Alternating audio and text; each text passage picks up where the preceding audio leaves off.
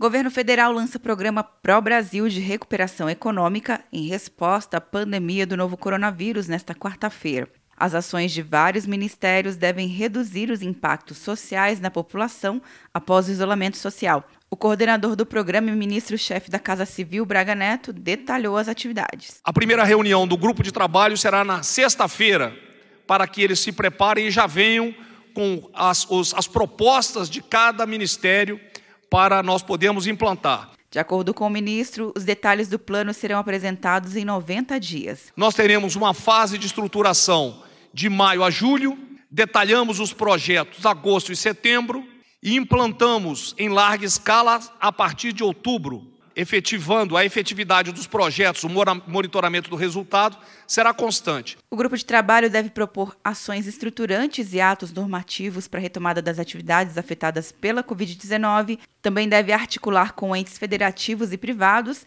e com entidades sem fins lucrativos propostas de ações coordenadas para a retomada das atividades.